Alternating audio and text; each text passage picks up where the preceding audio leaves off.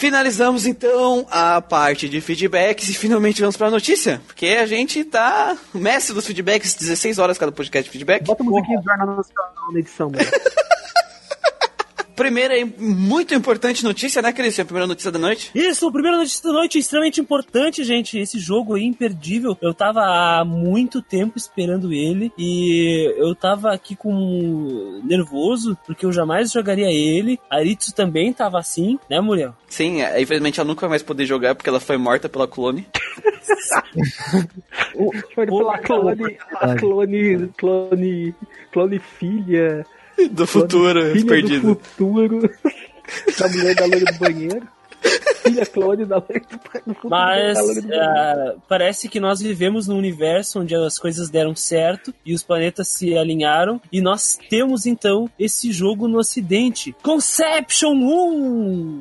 Plus! Plus, agora chamado de Plus. Esse jogo que foi lançado primeiro em 2012 no Japão, PSP, né? final, em PSP, finalmente vai chegar nas nossas mãos agora em Cara, 2019. Conception, na época que ele saiu, eu- onde eu escutei desse jogo, eu não lembro, cara. Eu achei a temática dele muito interessante. Que, tipo, apesar de ser um negócio zoado, ser só mais um RPG com. Quando você controla um Betamal e você tem mais plus, cara. A temática dele, apesar de ser absurda, você não pode discordar que é criativa. Nossa, muito. Você não pode discordar que é, cara. Ô, ô, sa- sabe o que, que é foda, Manuel? Esse negócio dele de tu fazer os filhos? Sei. Tem build, cara. Build disso, de tão complexo que é o sistema, cara, de criação dos negócios. Mas, assim, cara, eu joguei o 2 e, tipo assim, apesar da, que nem o Manuel falou, da temática zoada, o sistema de combate dele, cara, é muito criativo, É cara. muito massa, né? E tu se diverte no sistema de combate dele, isso que é foda. E é isso que eu falei lá no, no podcast de, de RPG por turno, que falta essas franquias aí pequenas dos estúdios, que tem ideias boas pra jogabilidade, porque a ideia de jogabilidade deles é fantástica, de focar em punir essa jogabilidade, em vez de entregar esses jogos que é só o iPhone, tá ligado? Sim, exatamente. Especialmente Conception fala sobre fazer filhos. É Conception, né? E usar filhos É, Conception. e nas linhas de frente do combate. O Conception 1 não tem nada a ver com o Conception 2, essencialmente. Ah, então, O nome do acho que- Conception 1 tá traduzido, né? Se eu não me engano, né, Christian? É, por favor, tenha meu filho, né? Isso, isso. Have my kid. É, por favor, ah, dê a luz aos meus filhos, é o nome. Eu- O Lucas deve estar chorando, mas, cara. mas peraí, me dá, me Kodomo, Calma aí, calma aí, calma aí. o, o decoré! Calma aí, calma aí. Me dá um contexto disso aí. O que que tá acontecendo? É um apocalipse?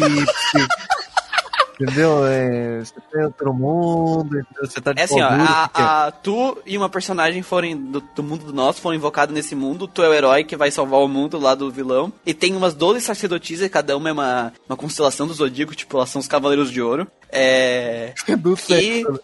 Isso, isso, Cavaleiros do, do- de Ouro do Puteiro. Tá. É... A sacada é que existe um outro mundo, gente, que tá precisando da- do, do protagonista. É, o você Ico cai, você cai. Zodíaco, cara. Isso, o iPhone do Zodíaco. E tu tem que. Tem a parte de date sim, né? Que tu vai sair com elas, conhecendo elas, e tu faz filhos, entre aspas. Na verdade, tu não faz filhos de verdade. É tipo, é as crianças das estrelas. É meio que vocês fazem um ritual. Children. Um ritual que é meio sensual, não chega a ser sexo mesmo. E nesse desse ritual nasce essa criança das estrelas, tipo um summon que tu faz com esse ritual. Nasce de uma matrioshka, basicamente, né? Isso, isso, exatamente. E, é, e aí, tipo, a moral é que tu tem que, ele- é, além de matar os bichos, tu tem que criar relação com elas, porque quanto melhor a relação com elas, mais forte. As crianças. É tipo persona, quanto mais melhor o, li, o, O link, social link tu é, tem, sei. melhor, mais forte a persona sai, só que aqui tu faz filhos nesse ritual. E tem, tem tipo, ritual normal e tem ritual duplo, que é com duas meninas, então tipo, é meio que homenagem Homenagem. ritual. O, o famoso Windows Life Messenger. As conhecidas festas de Baco. As crianças, cara, elas têm classes estilo Final Fantasy. Cara, é muito foda. Tem a criança cowboy que dá tiro de pistola, tem a criança É. mago que conjura magia. Eu sei Perguntar uma coisa pra que vocês. esse, esse jogo teve um anime ano passado, não teve? Teve, mas foi uma merda. Uma merda. E eu vi Perguntar uma aqui. coisa pra vocês. É action ou é turn? Não, turn, turn base. Turn, vou baixar ele pro 3DS agora. O 2, o 2 é bom, o 2 é bom. O do- o dois É só eu, acho melhor que um. n- Botei Não, pra PC. O 2, eles pegaram a ideia do sistema de combate dele, do primeiro, sabe, e melhoraram. Tá, ele é, tipo, ele ficou PC muito bom. É É, Tem, pra, tem PC. na Steam, tem, na Steam. E, e a versão da Steam, a versão da Steam, ela é melhor do que o do 3DS, porque no 3DS só tem o áudio em inglês, né? Steam tu pode colocar em japonês. Isso. Eu tô vendo que vocês gostam muito, porque vocês estão muito alvoroçados, cara. É igual Cara, eu com cara, eu, cara. eu comprei Conception 2 no lançamento no 3DS, cara. Eu comprei na Steam, eu comprei na Steam. Peraí, peraí, peraí. Um segundo, cara. O jogo tá 11 conto aqui, ou impressão minha? Tá, 11 Tá, conto. tá, tá baratinho. Ó, Mas tem uma vantagem no 3DS, seu Manuel. Tu, tu vê as waifus em 3D, velho. Ah, eu não jogo no 3D 3DS, então é do. Ah, mas, é, mas o 3D é muito bom do Conception. que é tipo muito de bom. 3D a gente tá É falando? muito bom. É muito bom. Diga aqui, velho. mas é muito, é muito divertido. ca- É divertido, cara, porque tu fica querendo montar a tua party. Porque, tipo assim, pô, eu quero agora colocar um clérigo aqui pra fazer isso. um- tipo, tu- é, deixa eu lá transar com ela pra fazer um clérigo. A sacada, a sacada ô, ô, ô, ô, Lucas, pra tu não ficar com essa cara de. Eu imagino que tá com uma sobrancelha levantada ou tá arqueada agora, esses Ah, a sacada é que esse é o tipo de jogo que ele não se leva a sério. Porque Não, ele, não. Ele, é cheio, ele é cheio de piadinhas engraçadas. Por exemplo, no Conception É uma 2. comédia, é uma comédia. Exatamente, no Conception 2 tem uma personagem, tem um teu melhor amigo, e tem uma personagem que é a irmã dele. Aí chega uma hora que o amigo chega e fala: Ah, não se preocupa, eu permito que a minha irmã tenha um filho contigo. Tipo, cara, não é um filho, é uma Star Children, sabe? É uma, é uma brinca... Tem essas brincadeirinhas, tem essas piadinhas. E ele junto vem o simulador de romance, né? Porque tu vai poder ter uma rota com Exatamente. uma das meninas. Bem Tem- parecido com o Arthur League, não. Ele é doido piadas. Tem, o- tem o lado visual novel e tem o lado RPG, que é muito legal porque os turnos eles são em, em círculos em volta do monstro. Isso. E aí tu escolhe a área que tu vai atacar ele, e dependendo da posição dos personagens, tu tem efeitos diferentes, tem um bônus. Isso é bem interessante o sistema de combate mesmo. E, e as skills das crianças são somadas dependendo da, de como elas estão juntas, né? Então. É, é muito legal. É, a, a jogabilidade do jogo, é, apesar dessa coisa da- da- dos filhos, essas coisas que parecem meio bizarras, os caras tiveram uma ideia legal pra jogabilidade, é muito divertido. Tu realmente fica pensando em build. Tem, tem classe secreta que pra te desbloquear, tu tem que ter tais níveis em tais classes. Tem um monte de coisa assim, de bem de RPG, cara. Eu não sei dizer sobre o 1, mas no 2, quanto eh, as, as Star Children vão nascendo, né? E tu vai substituindo elas. E aquelas que são outclassed, elas ficam fracas pra tu jogar, elas se tornam NPCs que trabalham e vendem itens e coisas pra ti depois, sabe? Cara, Bota teus filhos pra trabalhar, assim, não são mais É. úteis em combate.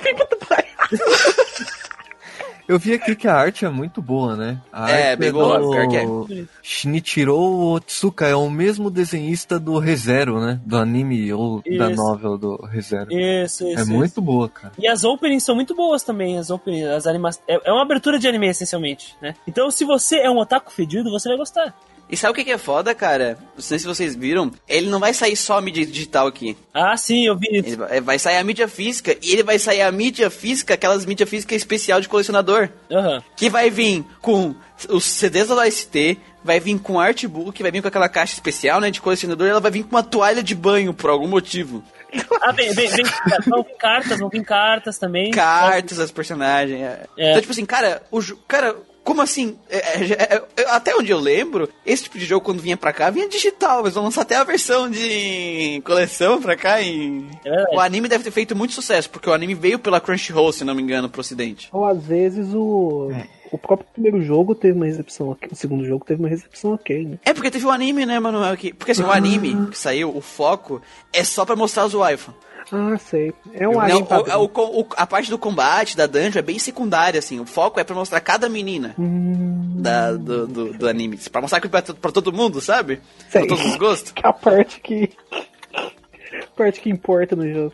Exatamente. E pelo E jeito olha- funcionou, olha cara. que curioso, galera. Olha que curioso. Eu acho que deu dinheiro mesmo o segundo jogo, porque quando o segundo jogo veio pro ocidente, foi o primeiro jogo da série Conception que veio pra cá. Ele foi trazido não pela Spike Chunsoft, que é a empresa que criou, mas sim pela Atlus, no 3DS e no Vita. Por isso que teve essas limitações de áudio, porque a Atlus costuma limar o áudio japonês dos, dos lançamentos aqui. Aí, quando foi sair pra Windows, o jogo aqui, foi pra pró- própria Spike Chunsoft. Então dá a entender que não deu dinheiro suficiente para eles investirem na própria publicação do jogo aqui. Eu tô vendo E a- aqui, parece que tem até DLC das roupinhas de Danganronpa, cara. E aí o que, que aconteceu? Esse primeiro jogo aí, ele tá sendo publicado também pela própria Spike Chunsoft. Então, dá a entender que deu realmente dinheiro. E a Spike Chunsoft é a mesma empresa do Danganronpa, exatamente como o Manuel falou. Interessante aí. A versão da Steam, pelo que eu tô vendo aqui, vendeu 50 mil unidades. O que pra, pra esse tipo de jogo na Steam, que não, não é o foco do. não é o público foco, cara. Ó, a versão de PS Vita vendeu aqui no. vendeu no total 180 mil unidades. Ô, louco, meu. É, pra esse tipo de jogo, é, o jogo é bem barato, cara. Esse jogo, a produção desse jogo é bem.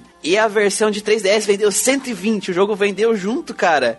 120, 180, 300, 350 mil unidades. Quase meio milhão O de unidades. Conception 2. Bastante, cara, pra... pra... Cara, e- cara, o jogo é simples, cara. O jogo é simples, é barato pra caralho fazer produção desse jogo aí. Eu comprei, eu comprei acho que por 40 reais esse jogo aí na, na, na eShop na época do lançamento, cara. Eu tenho digital no meu 3DS. Por isso que eles conseguiram fazer um anime, conseguiram retrazer o segundo primeiro jogo pra cá. Eu acho que. Ele- Eles publicarem por eles mesmos, né? Esse tipo. É, eu acho que o negócio tá dando certo pra eles. Então vamos esperar isso. Acho que isso são sinais do Conception 3. né? Ó, pode ser. Vamos pra próxima notícia então. Langracer 1 e 2, ó, remake está vindo agora pro PS4, PC e Switch agora no início de 2020. Ninguém se importa. Próximo. Claro que sim, Peraí, calma. antes de tudo, antes de mais nada, eu, peraí, peraí, peraí, peraí, antes de tudo, eu não Ou me não. importo com o Langriser, mas assim, porque mudaram a arte do jogo? Aí eu tô vendo muita gente falando que a arte original do jogo é uma merda, alto lá porque é a arte do Ô, Gerton Nelico, viu? Então, mas respeita aí. Cara, cara, o artista do, da série Langrisser é o mesmo da série Growl Lancer, muito famosa. É o cara, Super famosa. o cara chamado Satoshi Urashihara. E ele é conhecido como o mestre dos peitos. Não, agora esse cara aí, a A questão, lenda. então, a questão é o seguinte, o, o traço, esse Não é traço tá Peitos, agora- cara. Qual é que é o nome lá, Manuel mesmo? Do quê? Qual é que é o nome? Não é Peitos. Ó, o pai, né? Não, não. Não, não. Magumbos, isso. Mago, isso, mestre dos magumbos. magumbos. Então, a questão é que esse cara, o mestre dos magumbos, cara, a arte dele é bonita pra caralho. Sério. Ele, é- ele é tipo um mestre, você tá entendendo? É a mesma coisa você comparar o Yoshitaka Amano com o Tetsuya Nomura. Mas deixa eu. eu teve, saiu uma gameplay de 20 minutos do, do, do jogo, né? 10 minutos de cada um deles, o 1 e o 2, né? E deixa eu comentar aqui o que, que eu vi, porque tava tudo em japonesa e não tinha ninguém falando nada, então eu tive que entender o que tava acontecendo pelo, pelo vídeo, né? O, o jogo, teoricamente, pelo que eu vi, ele é tipo um Tactics, talvez o rival aí do Fire Emblem. É um... É, ele é. tá bom. É E a, a, a- o que, que ele tem de diferente, né? É, tu escolhe, tu tem número X de heróis pra escolher pra tua, pra tua fase, e tu coloca eles na fase. Só que assim, cada herói tem ele e várias unidades junto com ele, né? Normal, que nem a gente tem hoje no Fire Emblem novo. Só que cada herói pode invocar no começo da partida X número de unidades em volta dele, outros, outras peças de xadrez pro tabuleiro, digamos assim. E cada herói tem tipos de unidades diferentes que ele pode invocar. Então tem os heróis e cada herói tem, pode ter até de quatro ou seis unidades junto com ele. No caso, outras peças que ele invoca, né? E cada herói tem peças diferentes que ele pode invocar. Então tem a estratégia aí tanto do personagem e das unidades que tem com, com ele, sabe? E eu achei bem interessante essa dinâmica aí que o jogo. Jogo uma coisa, mostrou. Muriel, você que viu a live, tem escolinha no jogo? Não tem escolinha, cara. Então é melhor que Fire Emblem, vamos próximo. Ah, tá. Então, é, um- é, então eu achei bem interessante sim o combate. Como funciona a estratégia do jogo. É Cara, interessante. essa arte, essa arte nova aí é meio estranha, né? Não, Parece que a deve ser. deles é muito grande. Isso, a arte dá certo com. Porque você acaba comparando com a arte antiga, cara. E a arte antiga, o cara é o mestre dos magumbos, cara. Ele é porque um, você tá me entendendo? Nível de curiosidade aí, amigos. O Langrecer 1, ele saiu pra Mega Drive, PlayStation, Sega Saturn, PC, PC Engine, Virtual Console do Wii e do Wii U e pra PlayStation Network. Enquanto o Langrecer 2 saiu pra Mega Drive, Super Nintendo, Sega Saturn, PlayStation, PC Engine e pra Windows. Então tá bom, então fica aí. Largo Rancer 1 e 2 tá vindo pra cá, pra quem tem interesse, eu acho que vale a pena dar uma olhada. Vamos pra treta da semana. É, depois de todas as reclamações sobre Pokémon Sword Shield, a, a- responderam pelo menos sobre a Pokédex, né? E o Christian vai ler aí a, a resposta deles e depois eu vou resumir. Junichi Masuda, eh, ele escreveu o seguinte, foi no Twitter? Deixa eu ver. Foi no Twitter da, da, da Game Freak, se não me engano. Ou da Pokémon Company, foi uma das duas.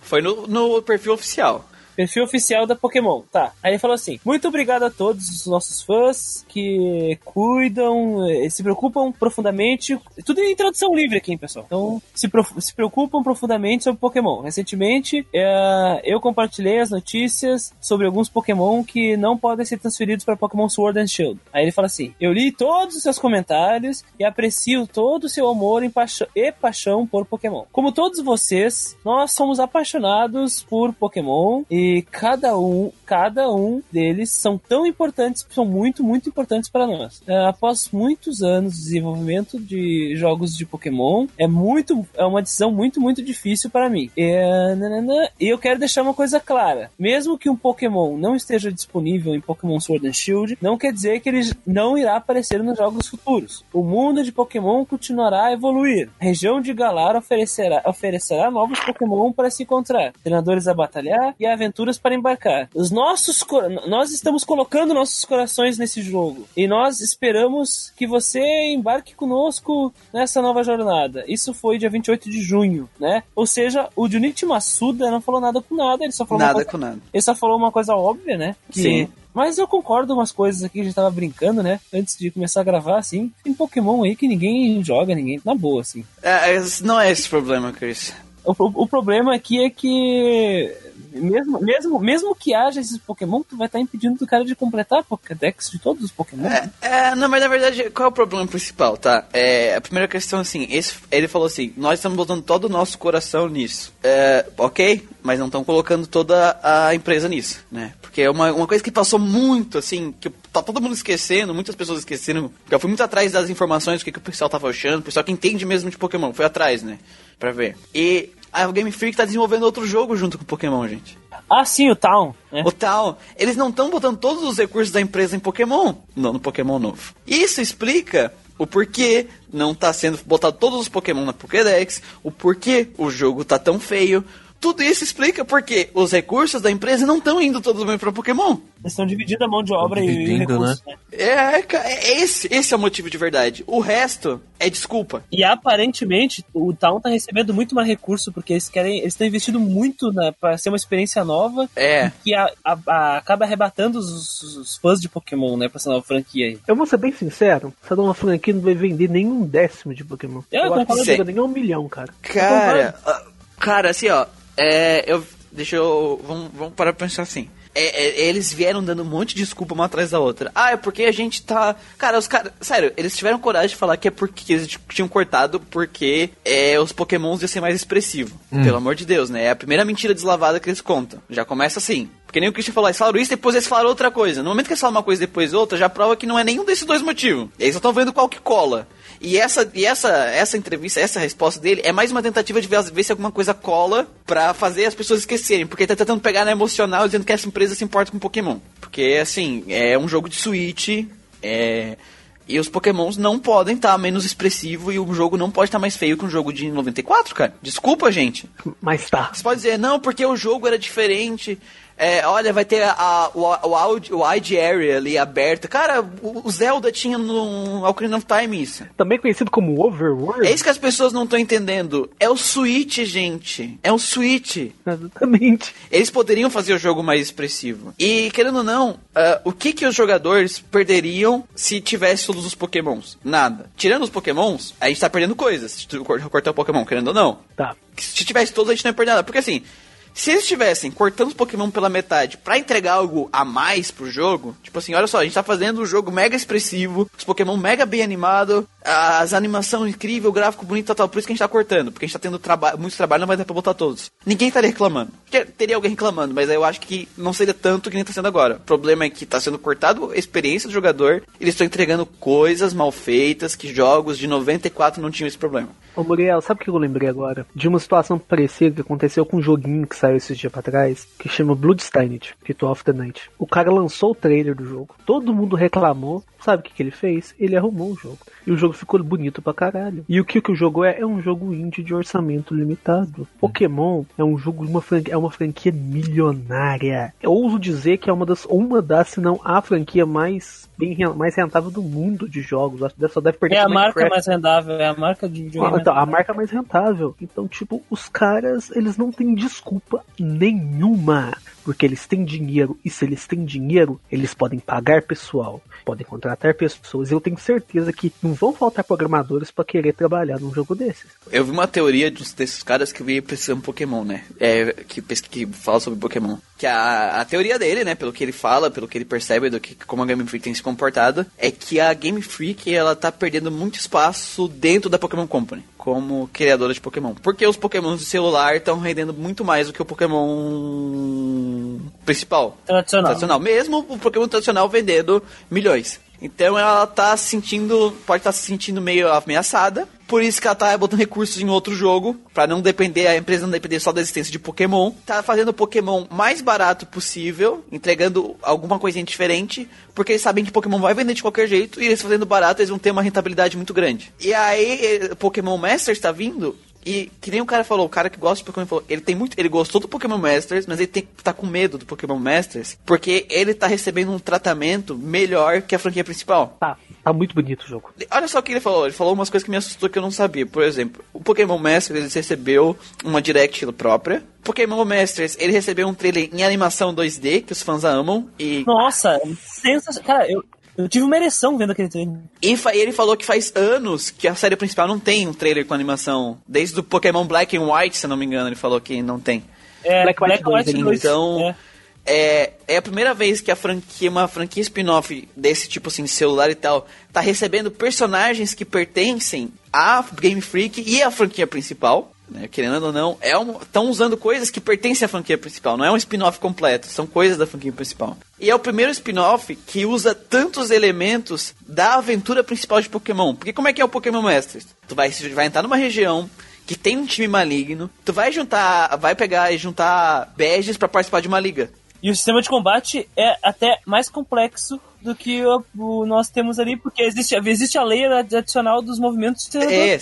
É, é, é um ATB praticamente aquilo lá. Um tipo de ATB. O que, que ele quis dizer com isso? Tipo assim, são. é, não é igual ao Pokémon, o, Pokémon tradicional, mas a- o elemento da aventura é muito. Muitos desses elementos são da franquia principal. Então a aventura vai ser muito parecida com a aventura da franquia principal. E é a primeira vez que um jogo de celular ou um jogo spin-off de Pokémon tá desse jeito. Exatamente. Então isso aí- ele falou, tipo, não vai morrer Pokémon principal agora, mas ele tem medo que cada vez mais, por causa da maneira que a Game Freak está trabalhando, e que esses spin-offs estão recebendo cada vez mais suporte do que a franquia principal, a franquia principal vai cada vez mais perder qualidade. Cara, eu, eu, se isso for verdade mesmo, eu só penso, eu só fico pensando em uma coisa. É, a Nintendo não vai tentar dar outra tomada hostil na, na Game Freak, não. Pra mim passou da hora. Deixa eu fazer uma pergunta. É, eu não sou ligado com Pokémon, né? Eu sou da- das antigas. Eu joguei o Red Green e depois joguei o Safiri. Só. Pelo que você tinha falado antes sobre a parte das responsabilidades, né? Game Freak e Nintendo. O mobile não é da Game Freak, é isso? Não, é da Pokémon Company. É da Pokémon Company. E ela aparentemente tá lucrando mais do que a Game Freak? É, o que, foi. É que, tipo assim, o Pokémon GO, ele lucrou mais que todos os últimos jogos de Pokémon junto. Mas tem um novo mobile pra sair, não tem? Isso. É, então, é, é que a questão é, que é o seguinte: por que, que eles estão dando mais valor pro mobile e estão pegando tantos elementos de Pokémon pro mobile? Porque o mobile tá sendo mais barato e mais rentável. Então eles querem tentar emplacar outro sucesso que nem Pokémon GO. Porque o Pokémon GO nos últimos anos tá, tá lucrando um bilhão por ano pra Então, eles. porque o mobile ele tem a vantagem da microtransação, né? Isso. Não, ele tem a vantagem de- da plataforma mobile ser a maior plataforma do mundo. Sim, tem isso E também. o jogo vem de graça e as pessoas estarem acostumadas a pagar microtransação e todo mundo poder ter acesso ao jogo. Entendi. Então, é na verdade o que acontece. A Game Freak está se sentindo ameaçada porque essas outras spin-offs estão ganhando muito mais valor e a própria Pokémon Company está dando muito mais valor para eles do que para a franquia principal. Então eles querem fazer outra. Essa é a teoria do cara, tá? Não tô afirmando nada. Tudo que eu tô falando aqui é o que as pessoas estão falando, as pessoas que são especialistas em. Pokémon e as hipóteses que eles estão levantando. Que faz sentido pela, pelo que a Game Freak tá fazendo, cara. Faz sentido. Então, o que, que ele falou? Ele tá com medo que cada vez mais Pokémon principal vai ficando lixado, vai ficando sem evolução, sem melhoria, sempre na mesma, aproveitando o máximo possível de sprites da temporada anterior, porque Pokémon X e Y foi um puta trabalho. Eles tiveram que fazer todos os Pokémon em 3D do desenho, a partir do desenho, né? A partir do, Por isso Scratch. que acho que foi um dos motivos que o Pokémon XY ele chamou mais atenção do que os outros, né? E ainda por cima, eles fizeram as megas evoluções no X. no. Exatamente. É, Enquanto isso, o, o, o Pokémon, o Pokémon novo agora, ele não tá só aproveitando a. Ele tá aproveitando todos os modelos 3D do 3DS, porque eu vi o vídeo de um cara mostrando que os modelos 3D são os mesmos, só mudou a resolução, eles não mexeram nem na textura. E as animações de combate que foram mostradas até agora são as, anima as mesmas animações dos modelos que tem no 3DS. Ou seja, nem os modelos estão refazendo. Não, e sabe o que, que me deixa puto, cara? É que o. Até o Black White 2, é, Pokémon era sprites. Sempre Sim. foi sprites. E sprite dá muito mais trabalho do que você fazer um model 3D cheio de texturas. Porque é um sprite para cada movimento do Pokémon. E eles e, o, e no Black White 2, os sprites do Pokémon quando você tá batalhando, eles se movem. Se movem, Sim. piscam o olho, respiram, né? Eles se É. movem. Imagina a trabalheira que deu fazer esses sprites. O outro problema, que até tu puxou uma, uma coisa boa, né, que o pessoal tá falando, no, no XY, deu muito trabalho pra eles fazerem o modelo 3D. Eles fizeram. E em vez nos jogos que seguiram em frente, o Sun Moon, o Omega Safira, o Omega Ruby, o Ultra Sun Moon, o Pikachu Let's Go, em vez de eles pegarem e aos poucos irem melhorando a animação dos personagens, eles simplesmente reaproveitaram tudo e foram passando. Aí chegou no Sword and Shield, eles estão sem dinheiro porque eles não querem riscar tudo em Pokémon, só estão trazendo de volta. Porque eles não melhoraram isso antes, eles não tem como melhorar agora. Porque eles fizeram merda, entendeu? Até as animações de correr que o pessoal falou, pelo que eu vi, o, o- o Pokémon, o, o Let's Go já tinha isso, né? Já tinha alguns personagens, uns Pokémon correndo. Então, tipo, até isso eles estão reaproveitando. Eles, gente, eles não estão fazendo nada de novo, Pokémon novo. Essa é a Nada. realidade. É estranho, né? As animações novas são os pokémons novos, os pokémons gigantes, as animações dos pokémon gigante, aqueles aqueles modelos 3D dos personagens andando, aquilo lá qualquer pessoa que faz curso 3D consegue fazer, desculpa. Essa é a verdade. As texturas deles, a gente vê jogo indie 3D com textura melhor. Sim. Então, é, é- é porque eles não estão colocando realmente a alma e lágrimas no Pokémon. Eles estão botando o mínimo de recursos que eles podem, porque Pokémon vai vender, eles vão lucrar milhões de qualquer jeito. Essa é a teoria que as pessoas que amam Pokémon estão fazendo. E por tudo que eu vi elas falando, cara, faz sentido. Eu acho que é uma teoria válida e se, e se a franquia morrer por causa disso, cara, vai ser muito triste, cara. Tipo, vai morrer por causa de. Vai morrer por causa do trabalho porco que eles estão fazendo, cara. Puta que pariu. Gente, tem uma coisa aqui que eu concordo completamente com esse ponto de vista, a hipótese, porque se nós pararmos para pegar que os jogos que a Game Freak fez, por exemplo, pega aqui 10 anos atrás, em 2009 saiu Pokémon Half Gold Soul Silver. De lá pra cá, eles só fizeram, além de Pokémon, eles fizeram Harmonite em 2012, que é um joguinho exclusivo da eShop de 3DS, é, que é bem simples, que é um jogo plataformer de música. Depois o Pocket Card Jockey, que é um jogo de cartas de, de, de cavalo. Depois um jogo pela SEGA, que foi publicado pela SEGA, que é o Temple The Badass Elephant, que é um joguinho bem simples plataformer de side-scrolling, né? E depois Giga, eh, Giga Wrecker, que é um jogo bem simples também. Eles nunca se empenharam além de Pokémon. Eles estão fazendo Town, e Town vai ser um puta jogo, entendeu? Sim. É um, um, Vocês um, um puta jogo.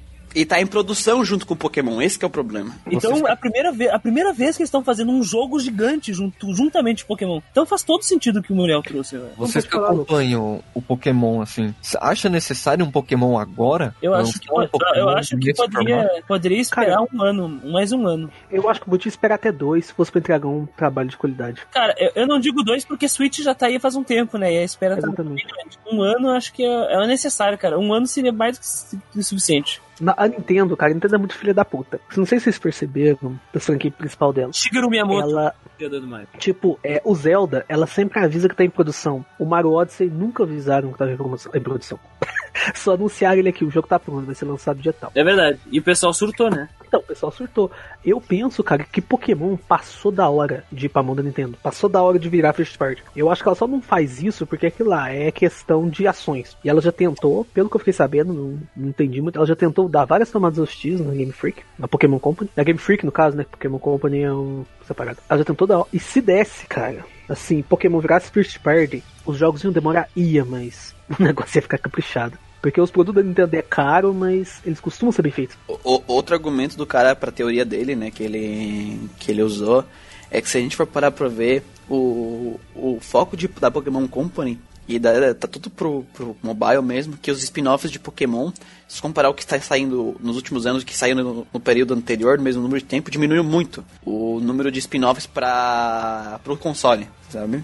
Ah, sim. E até a própria Game Freak não fez mais os spin-offs de Pokémon. Faz muitos É, anos. os Colosseum, os Go, o... a, a- o foco do Pokémon tá lá e, e a empresa, que é, que é a única empresa que vai fazer algum jogo de Pokémon pro console, que é, que é a Game Freak, tá fazendo isso com Pokémon Sword Shield. Tipo, ok, cara, não vai ter todos os Pokémons, mas o que, que tu vai entregar pras pessoas no lugar disso? Nada. Essa é a verdade, ele não vai entregar Cara, nada. Eu penso que o jogo vai vender, vai, porque Pokémon. Vai, vai, com certeza. Mas que ele vai ter uma crítica negativa, vai muito, vai. Ele vai ser malhado de tudo quanto é lugar. Porque eu tenho medo do jogo. Tipo assim, eu acho que vai ter alguma melhoria gráfica nesses meses, é claro, nas texturas. Acho Eu que eles acho vão que lançando o não. jogo que.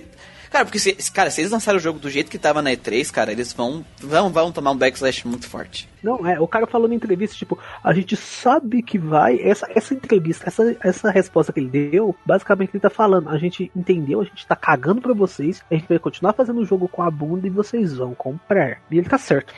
Então, assim, eu sempre fui bicho de Pokémon, cara. Tipo, Eu eu, comprei o X, eu comprei o, o, o Omega Ruby. Eu não gostei do Omega Ruby, no final das contas. Eu gostei do episódio Delta, gostei de poder voar no Latios. Mas aí eu pensei, olha, no Moon eles vão aproveitar essa ideia de usar Pokémon de Airship. É legal, é legal pra caralho. Não aproveitou. O primeiro Moon eu dei um desconto, porque ele tinha umas ideias interessantes, tá ligado? Apesar de não. Então.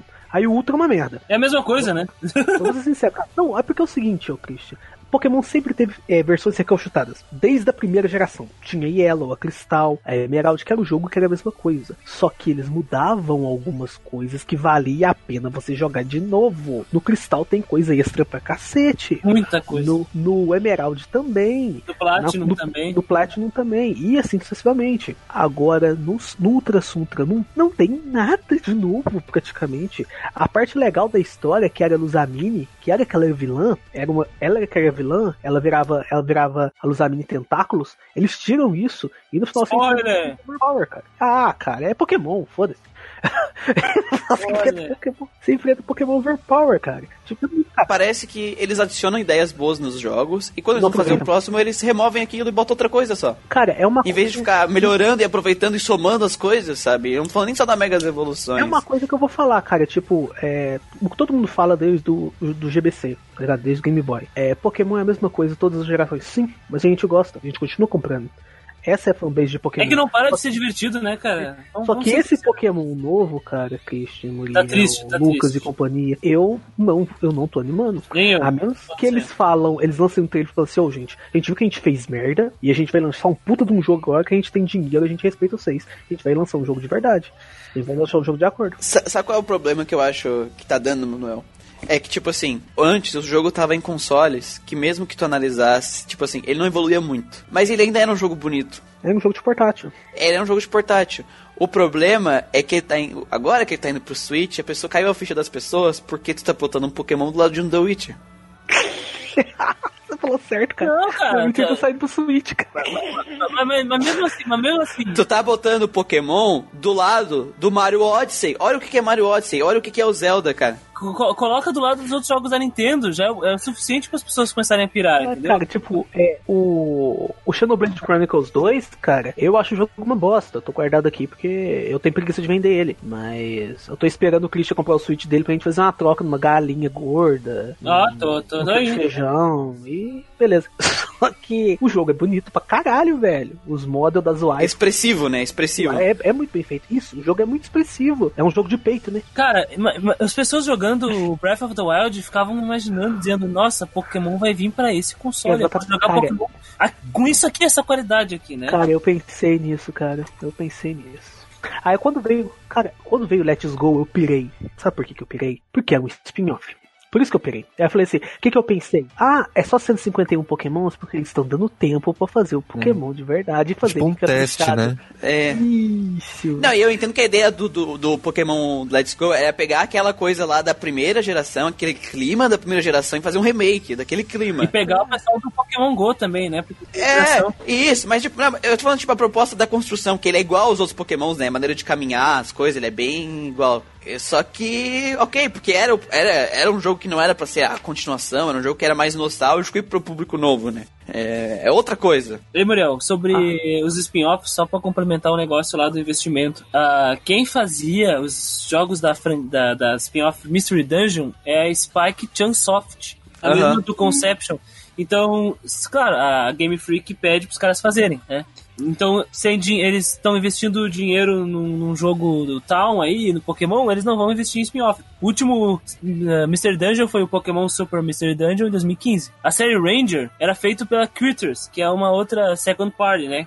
Sim. Que trabalha junto com a Game Freak. O último foi o Guardian Science, que foi lançado em 2010 para DS. Nunca joguei nenhum desses Ranger. O Rumble, que é outra franquia spin-off, ele, o último lançado foi em 2015. Esse, por sua vez, é feito pela própria Game Freak. Então, desde 2015, então a gente tem 16, 17, 18, 19, 4 anos sem, sem spin-offs, a não ser esses relançamentos em mídias digitais ou coisas mobile, sabe? Então, eles estão realmente canalizando dinheiro pro tal e pra esse esse Pokémon aí. E né? tem outra coisa que a gente tá parando pra pensar agora. A gente não parou pra pensar ainda. Parando pra pensar. É, há quantos anos que o Switch tá no mercado? Faz uns dois anos. Não, olha só. Não, a não mais, Nintendo. faz mais. Não, a Nintendo tá fazendo jogo pro Switch há anos. Quando ela lançou o Breath of the Wild, ela já começou a fazer ele pensando no Switch. Ou seja, desde aquela época, desde quando saiu o, o primeiro Sun Moon, que os models estavam todos prontinhos pra fazer pro Ultra Sun, Ultra Moon, eles já podiam estar desde aquela época empenhando em fazer esse Pokémon novo. Ah, a gente não tem Pokémon novo. Ah tá, mas já vai fazendo os models antigos. Faz dois anos e meio que saiu o Switch. Vamos botar uns. arredondar pra uns 4 anos que eles podiam estar fazendo esse jogo. Exatamente, porque eles já sabiam, né? Pega o Metroid, por exemplo, eles iam lançar pro Wii U, e aí eles refizeram o negócio pra lançar pro, pro NX, que seria o Switch, né? Ah, Então eles Oh, o próprio, o próprio Zelda saiu pro Wii U também, né? Sim, era pra ser exclusivo de Wii mas daí eles já colocaram pra, pra Switch. Assim como fizeram com, com aquele Zelda do, do GameCube e do Wii, né? De qualquer maneira que você pense, você chega na mesma conclusão. Eles estão fazendo um trabalho porco e não tem desculpa. Não tem nada que eles disserem que vai amenizar isso, tá ligado? E provavelmente muita gente vai comprar. Eu, por enquanto, 90% de certeza que eu não vou comprar. Eu tô, eu tô com mais certeza que eu não vou comprar esse Pokémon do que eu vou comprar o, o Fire Emblem Escolinha Houses lá. Tá mais fácil eu comprar o Fire Emblem Escolinha Houses. Eu sei que vai ser um cocô, mas que tá bem feito. Vai ser um cocô bem feito. Vai ser com a Eu sei que é bota que você cocô caga, bonito, né? Sabe? Que tu olha assim, nossa, que cocô bonito. Não, é, de vez quando, quando você caga, sai um negócio mole, sai um negócio bem feitinho, então. Aquele lá é o Fire Emblem Treehouse. Treehouse.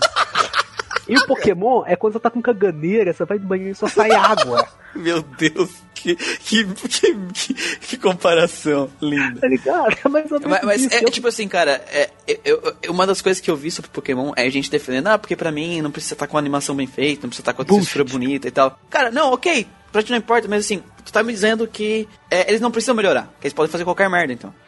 Ai, cara, é isso que eu Não faz sentido isso, tipo assim, tu, é, uma das frases dos caras que estão tão na, na- no batalha aí, que estão fazendo conteúdo e tal, é. Não lute por menos, cara. Perfeito, cara.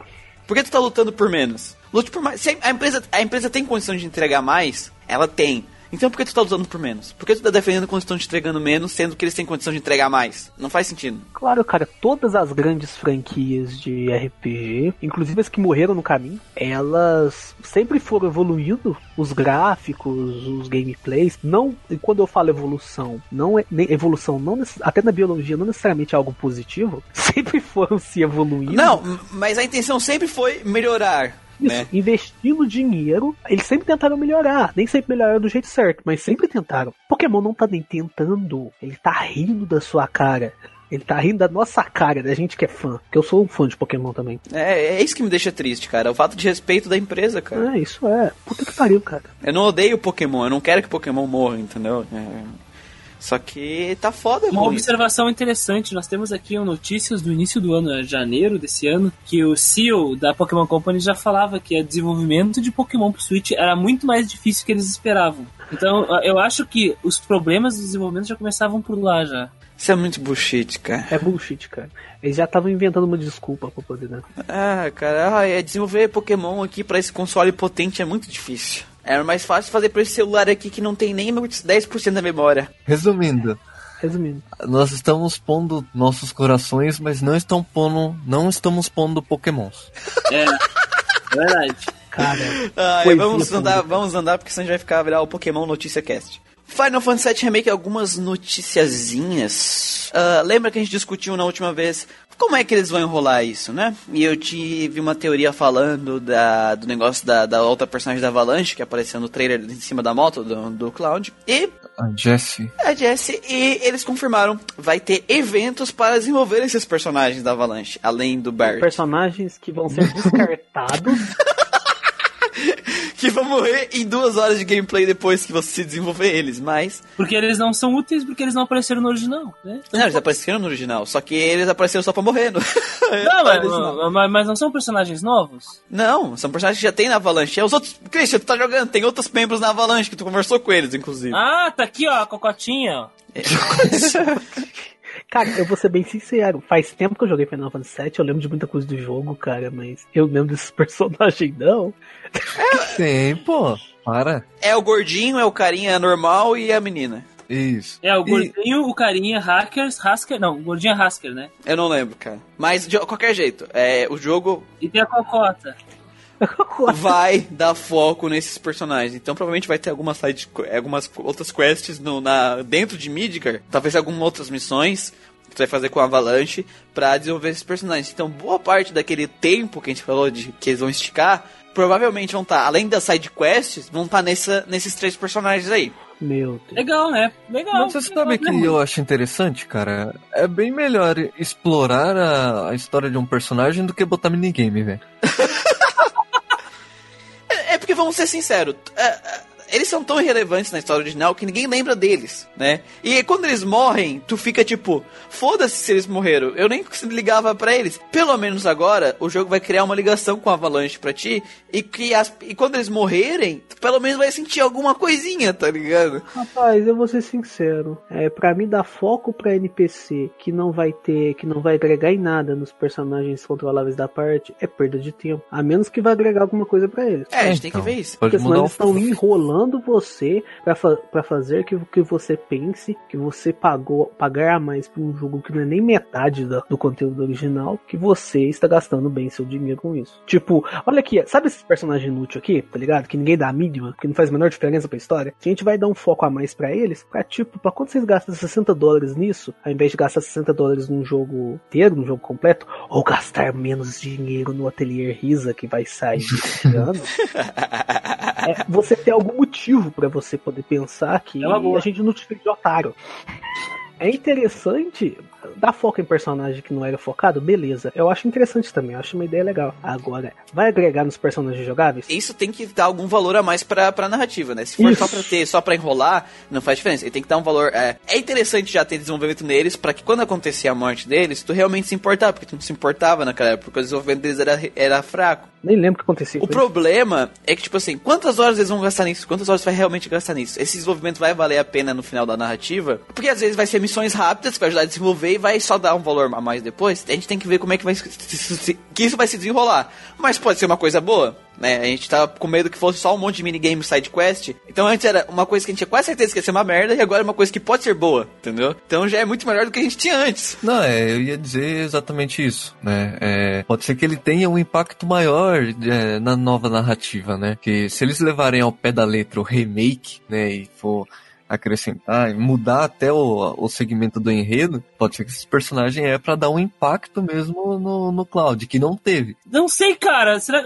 Eu concordo com o Manuel nessa aí, cara. Não, não acho que vai, vai ter isso aí, não. Porque o único que se importa com eles é o Barrett. Barrett. É. Porque quando ele morre, quando eles morrem, ele fica puto, né? Ele acho que ele pega o Claude de, de pelo colarinho lá e fala que os caras morreram. Isso é interessante, pode agregar no Barry. Ah, ele cita ele, ele, ele cita os três várias vezes durante a narrativa pode agregar no Barrett. Sabe, sabe qual é o problema do Barrett no Final Fantasy VI? Eu acho ele. Final Fantasy VII, eu acho ele um bom personagem. Mas na maioria das vezes ele tá servindo como alívio cômico. Mas, mas ô Lucas, ô Lucas, eu, eu acho interessante o ponto de vista que tu trouxe. Mas é o seguinte, ó. Tu não acha que realmente eles não estão enrolando o jogador só pra ele ficar se entretendo enquanto eles não fizeram é. um jogo de verdade? Então, foi, foi, o que eu comentei no, no, no, no último podcast lá. São 7 horas de jogo, eles têm que estender para pelo menos 30 para valer um jogo completo. Então, cara, eles vão colocar muita coisa que não existia antes, velho. Mesmo assim, assim não vai valer considerando que vai ter esse tanto de horas, né? Que é um jogo que a gente paga, é o mínimo que a gente espera aí, né? Que um RPG, né? Tu pagar 60 dólares no RPG que vai durar 10 horas, cara. Eu, eu, eu senti um impacto aqui porque eu tava parafraseando o Gugu Gaiteiro, né? Aquele. O, o grande Gugu Gaiteiro, assim, ó, cara, acho que não vai ter impacto no, no, no cloud, porque se tiver qualquer mudança dentro do da desenvolvimento do cloud, isso teria que refletir no avanço da história, né? É, exatamente. E o cloud, cara, ele tá pouco se fudendo com tudo ali no começo. É verdade, ele tá cagando, ele é o Sasuke no início. Ele é só um mercenário e foda-se, né? Ele só não é o whatever, porque o whatever é do, é o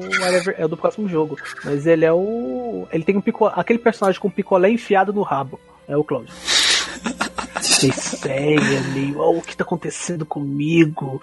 Ou oh, tem alguém entrando em mim, tá ligado? É, esse é o Cloud, cara. Ah, mas o Barrett tá muito B10 pra cá. Puta que pariu. Ficou legal tá. mesmo, ficou legal o design, o design dele. dele tá legal. É, so, ele falou, chamou de Watmans of Fate, aqueles bichos preto né, do trailer. E de acordo com, com eles, do acho que foi o diretor aqui que falou, uh, eles são criaturas, eh, seres misteriosos que podem aparecer, que vão aparecer pra Party em onde, onde é que ela vá E vai ter muitos outros elementos novos que, eu espero, que a gente espera que os jogadores gostem. Então eles botaram um- um- esses inimigos, a gente não sabe do jeito que eles são, mas aqueles negócios dos bichos vão ser inimigos que vão aparecer toda hora pra encher o teu saco. Boneco de massa, né? É estranho, né? Tem que ter alguma relação com o Sephiroth, por exemplo. Senão não, não faz sentido um inimigo ficar te seguindo. É o Mr. Eu acho que é alguma adaptação daqueles bichos de capuz preto que a gente tinha no. que era os Number lá no. É o Harry Potter. no- não, no, no Final Fantasy VII tinha o- os clones do Sephiroth lá,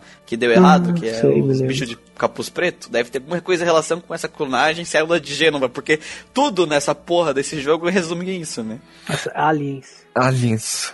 Aliens. Cara, esse Sephiroth tá muito feio. Eu achei feio demais. Ele nunca foi bonito, cara. Não, mas tô dizendo, ah, né, pa- parece. Ah, tá feio. Tu, tu olha pro, pro, pro Barrett, tu olha pro Cloud, pra Tifa, tá foda, mas o Sephiroth parece Cara, tão o falso. Sephiroth, cara, ele nunca, ele nunca foi foda. Ele Não, parecia foda. não, cara, eu quero ter Play 1. animação, é animação, cara, mas é, ah, sei, lá, cara, o modelo tá foda, mas o Sephiroth parece, parece animação de 2000, 2010, entendeu? 2009. Ah, o Sephiroth Bom, é assim mesmo. cara. É, ele falou que vai ter uma boa quantidade de opções de diálogos a mais, né, do que tinha no jogo original. Ah, E que as conversas vão depender de acordo com as suas respostas. É, Aconteceu algumas coisas assim no jogo original antigo, só que vai ter em muita quantidade e, de acordo com ele, os diálogos também aumentarão bastante no novo jogo. Resumindo, mais enrolação pra que É você verdade. pense que você pagou bem por um jogo incompleto. A cena de novela da Tifa e do, do Cloud vai ter 5 minutos a mais de Vai diálogo. ser tipo um novo Xenogears, tá ligado? Mas isso pode ser bom ou isso pode ser ruim, depende do jeito que eles implementam, tá ligado? É. Não, mulher, sabe por que, que eu tô falando que isso vai ser ruim? Porque Ah. a gente sabe o motivo que eles estão colocando isso. é. Então, então, assim, a gente sabe por que vai ser ruim. Aliás, eu quero te fazer uma pergunta. Você colocou Final Fantasy VII perto de Pokémon propositalmente na pauta? Não. Porque são. Foi aleatório. É, você parou pra pensar que são dois jogos extremos? Em um, eles estão gastando muito dinheiro e o jogo tá ficando pela metade. E no outro, eles estão gastando pouco e o jogo tá ficando uma merda. Um tá gastando muito, o jogo tá ficando pela metade, e o outro tá gastando pouco, o jogo tá ficando pela metade. Se juntar os dois, não dá um. Tá- Em que época terrível a gente tá vivendo, hein? Em que época. É, vamos, vamos continuar aqui. É, a Lei falou que a cena de crossdressing vai estar no jogo. Ah, que bom. de puta. Eles estão fazendo isso mais moderno. Então vai ter a parte do, do Cloud lá, vestidinho de menininha. Ele também tá falando aqui que vai ter novos eventos e cenários pro jogo, né? Que a história principal em si não mudou. Ele tá afirmando que não mudou a história original. E que vai ter cenários a mais, ou seja, vai ter coisas extras que não envolvem a história principal. A história principal em si não mudou. Ou seja, só espaço pra enrolar. Ou seja, aqueles bichos pretos não fazem parte da história principal, então? Não, Aquilo é coisa nova. não. Hum, É, é mais uma prova que eles estão enchendo de gordurinha pra nos enganar. Se não, não ser, ou, ou de outra forma, nós não teríamos que usar dois Blu-rays, risadas da nossa cara, basicamente. Não, tá escrito risadas aqui, tá, gente? Eu não tô. Eu, eu acompanho um canal, o Minecastle, que ele fala de jogos. Ele fala que vai vender. Que Final Fan- ele falou que Final Fantasy VII, ele é mais é uma franquia, é, um- é uma marca mais que tem mais valor que a, que a marca Final Fantasy. Porque se for ver as vezes que o Final Fantasy VII já vendeu, os remakes que ele tem, aí ele já foi portado para todas as plataformas e ele tá sempre vendendo. Crisis Score, Advent Children e, e a franquia Final Fantasy vive até hoje por causa de Final Fantasy VII. Não, vai vender. É assim, ó. Pelo menos o primeiro CD vai vender bem. Pois Cara, é, é cara. que- Aí que tá, cara. A gente sabe que vai vender, tá ligado? Mas vai vender o suficiente para o jogo se pagar. Porque o Vai vender investimento o desse deve ser muito alto. né? terminarem. Imagina se, se, se, se ele vende bem esse primeiro. E, só que o dinheiro não vai ter dinheiro suficiente pra fazer o 2 nem a terceira parte. E aí, como é que faz? Porque eu vou ser O sincero. com 2 vocês. não vai se pagar, eles não vão ter É. dinheiro pra cobrir os buracos, e eles não vão nem terminar o jogo, e a empresa não vai ter como se manter. Eu vou ser sincero com vocês. Eu duvido que esse, esse primeiro que esse primeiro jogo, esse primeiro CD, vai atrair muita gente nova pro JRPG. Nós Tô estamos triste. falando, nós estamos falando que nem aqueles carinha do History Channel lá de fim do mundo. tô- né? O mundo vai acabar, o mundo vai acabar. Eu tô Mas é- triste é já, vamos, vamos passar. É, eles que botaram realmente aquele negócio na Tifa, né? Dá pra ver pela imagem dela que ela tá usando a. Isso aí tá afirmando, tá? Aquela coisa esportiva que expressiona a. a Space. Spates. Até porque ela luta corporalmente, então é bem compreensível usar um Faz daqueles. sentido, ninguém, ninguém acha isso ruim. É, é, pelo que eu vi, as pessoas, um pessoal tá comentando que a O negócio da redução dos seios dela, a, a, aquilo foi mesmo de tradução. É, eu vi uma notícia que saiu recentemente, porque deu tanta treta que eu acho que eles resolveram, né, conversar mais sobre isso. Porque, cara, vamos ser sinceros, gente. Pelo amor de Deus, fazer essa treta toda por causa dos. que diminuiu um pouco as tetas da mulher, gente. E os magumbo da personagem, sendo que os magumbo dela já estavam diminuídos no, nas últimas participações dela. Do... É, é, é que, tipo assim, de acordo com eles, eles quiseram botar aquele negócio que acaba aparecendo que os seios são menores para fazer sentido com o estilo de luta da personagem e o design ficar algo conciso, né? Essa foi a intenção deles. Até porque é um action agora, né? Então ela vai ficar correndo o tempo todo, vai ficar então, pulando, sei lá. É, mas, mas a verdade é que o departamento cara, de ética não queria que o jogo tivesse uma personagem balançando os peitos a cada movimento. É. Então... Cara, eu entendo as pessoas, ao mesmo tempo que eu entendo esse ponto, eu entendo as pessoas reclamando também. Porque você querendo ou não, é, você tá descaracterizando a personagem. Querendo ou não, ah, é uma ah, descaracterização. Cara, ah, cara, eu acho, eu acho isso estranho. Eu acho exagero. A, a Tifa não é caracterizada pelos peitos enormes dela. Cara, é igual a gente falou, a, a, os peitos da Tifa eram dos chamarizes de Final Fantasy VII na época. Muita gente começou a jogar Final Fantasy VII por causa dos peitos da Tifa. Ah, tá. Polígonos da Tifa. Cara, eu tô me cagando pra Tifa, eu tô me cagando pra Final Fantasy VII, mas eu entendo, se eles fizessem isso, se eles lançassem o um novo The King of Fighters com os peitos da Mais Tiranui diminuídos, eu ficaria puto. Ah, não, isso aí, não, peraí, isso, isso aí é uma afronta, né? Então, não, olha só, é porque a gente. Eu tô acostumado com a Mais Tiranui com aqueles magumbo balançando. Se eles fizerem no peito japonesa, cara, eles vão descaracterizar okay, eu, eu não quero gastar. É, é, a me, é, a mesma coisa colocar o Ryu no Street Fighter de chinelo, né? É... Eu não quero. Gosta de pé Eu não quero. Eu não quero botar o Ryu de meia, né? Não quero... Kimono e meia, né? Chinelo e meia, é. de, botar o Rio de Crocs. Não quero perder muito tempo com a discussão da, da, da, da se, se, eles deviam ou não ter diminuído, porque isso aí vai estar discussão de horas que não vai chegar em lugar nenhum. Não, eu só falei que eu, eu entendo os dois lados. Sim, dá, não, é compreensível, cara. É. é. que, tipo assim, a verdade não é eles não, eles não botaram esse negócio dela pra realidade, pra realismo. Isso aí é o departamento de ética que quer cortar, porque é o, a gente tá em tempos mais sensíveis hoje, né? Sim. E como é um jogo que eles querem atingir uma massa grande de pessoas, eles querem evitar qualquer tipo de feedback negativo pro jogo. É, eles querem uma mulher forte, lutadora, independente, não sexualizada. É isso que eles querem. Ela já, ela já era, assim. Sim, ela, não. Sim, só que a que eles querem mostrar hoje, né? Não... Ele, ela já era assim, independente se ela tinha peitos gigantes ou não. Ela já não deixava de ser assim. Só que querendo ou não, ela, muita gente só conhece a Tifa porque ela é de peitos grandes, isso é verdade, então, né? Que nem o Manuel mesmo falou. Apesar é. dela ter muita importância pra narrativa, ela ser importante, ela ser uma puta personagem ótima de usar, Nossa, muita cara, gente, quando vai falar da Tifa, só fala das tetas. Isso é verdade. É dos magumbas dela, então. Infelizmente, porque ela é uma personagem muito maior do que isso. Ah, é maior, maior que os peitos dela? Peraí. É, maior que os peitos dela, isso. Mas no fim das contas, eu só digo uma coisa. Eu não me importo nem um pouco, então vamos pra próxima. aí também. E tem outra, isso, isso vai passar. Porque foi a mesma coisa que aconteceu com a Lara Croft. É verdade. É, é, eles também falaram que eles querem focar o jogo na imersão e na diversão, então eles vão deixar as batalhas com menos mínimos de estresse possível. Você vai poder usar atalhos, você vai poder abrir o menu de comando que vai parar o diminuir a velocidade do tempo e batalhar tranquilamente. Certo. É, isso dá medo de jogo ser um passeio do parque, mas vamos lá. Cada personagem vai ter uma afinidade diferente para cada tipo de inimigo, ou seja, armas de cada personagem vai tirar mais dano de certos inimigos. Uh, o MP do jogo não vai se recuperar sozinho, vai ter que usar itens que nem o jogo antigo. E pra, por causa do game design, eles vão preparar novos inimigos. Não vão, provavelmente, quiseram dizer isso, que eles não vão botar casas gigantes que lançam mísseis. O jogo original tinha uns inimigos muito estranhos, cara. Será que vão ter os monstros de, de bucha de canhão dos Power Rangers pra matar, que nem no original? Não porque, sei. Porque tem um monte de monstro de Super Sentai ali que a gente bate, né? Aqueles bichinhos lá azul com cara de laser, lá os bicozinhos. Também quiseram deixar claro que todos os elementos do jogo vão estar, tá, né? O Limit Break, matéria, summons vão estar tá no jogo. Os modos de combate, né? Que a gente já tinha falado lá atrás, deram uma confirmação certinho que tu pode escolher se os personagens vão lutar, trocar pelo por personagem, né? Para usar as habilidades, ou tu pode dar comandos para eles para eles usarem as skills da ATB. Daí. Decide o que, que, tu acha melhor. Deve ser a summon no action, hein? Ah, tu é cinematic, que nem a no Limit Break, vai ser cinemático. Vai ativar, a batalha meio que vai dar uma parada, entre aspas, e tu vai assistir a cinemática. Peraí, Provavelmente peraí, peraí, vai ser isso. Peraí, peraí, peraí, peraí. Eles vão fazer um RPG de ação, confere? Sim. Onde você vai ter uma habilidade, confere Não, é cinemática, é ataque especial, que nem tem vários jogos de ação que tem, tipo, personagem. Tipo jogo de luta que tem ataque especial. É, cara, Limit Break, né? É o Limit Mas Break. que pariu, cara. Especial de jogo de luta. Não para a porra da ação do jogo. Se Claro o cara que para, falar pra cara. trás de você, você se fode. Não, não, quando. Tem quantos. Tem vários jogos de luta que quando tu acerta um ataque, começa uma cinemática, né? Do ataque especial. Tipo Marvel Capcom, mano. É, não, não, tipo o próprio Dragon Ball Fighter Z e os jogos da Arc System Work tem ataques especiais que tem cinemática. Não, eu sei. O que eu tô falando é o seguinte, cara.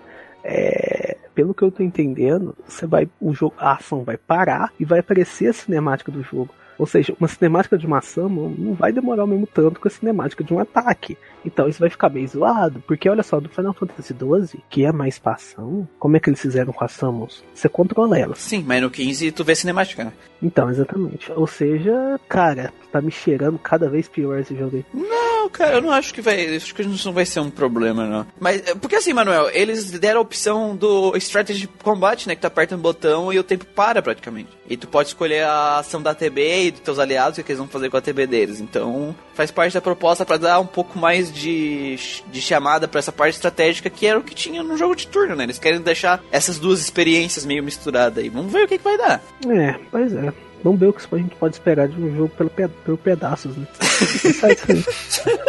Vamos pra uma notícia rápida sobre Tales of Rise. É, a gente teve uma revelação um pouco, uma introdução dos personagens principais né, do jogo. Ah, nada de, de muito revelador, mas eu achei um detalhe interessante sobre a, a, a menina ali, que, que é a Shown. Shion, né? Que ela tem uma maldição, cara. É, é, porque gente, é uma coisa que a gente falou, a gente tá com medo da jogabilidade, mas a gente acha que a história tinha potencial, né? Sim. É, Sim. que a gente conversou. É, o cara é basicamente um soldado, que, um cara que vai, que é do, do, do, do planeta que é dos escravos, que vai se juntar com ela pra se revoltar contra o sistema. E ela é do pai, do caso do planeta que são os escravizadores, que ela vai se revoltar contra o próprio povo. E ela tem uma maldição do qual ela faz as pessoas com quem ela toca sentirem extrema dor. É, eles chamam de, de espinhos, né? É. Essa maldição Nossa. aí. É, ou seja, ela é a vampira dos X-Men. É, nesse, parecido, né? Só que não absorve o poder de ninguém. Ela só causa dor. Só causador. Eles deram o nome dos dubladores, né? Sim. Dos dubladores originais. Shina Shimoji pra Shione e o Takuya Satopo Alfred. Que é badass pra caralho, hein? Puta merda. O dele trabalhou em Gundam e a dubladora dela trabalhou em Girls in Panzer and Panzer. Garotas e tanques. Isso, é. o anime das garotas pilotando tanques. Muito bom, né? Cara, quanto mais eu, eu, eu escuto sobre a história, assim, dos, dos personagens, então eu acho que realmente a gente tem chance de ter um, pelo menos uma boa narrativa pra esse Tales of. hein? Rapaz, eu não sei, porque dos Tales of que eu joguei de narrativa razoável, a maioria deles tem narrativa mais ou menos. Sim, Então, mas o Tales of Berseria já entregou algo bem mais consistente, né? cara, o Comparado aos outros Tales. ele tem um cast bom. Uhum. A narrativa dele é inusitada, mas ela não é lá essas coisas.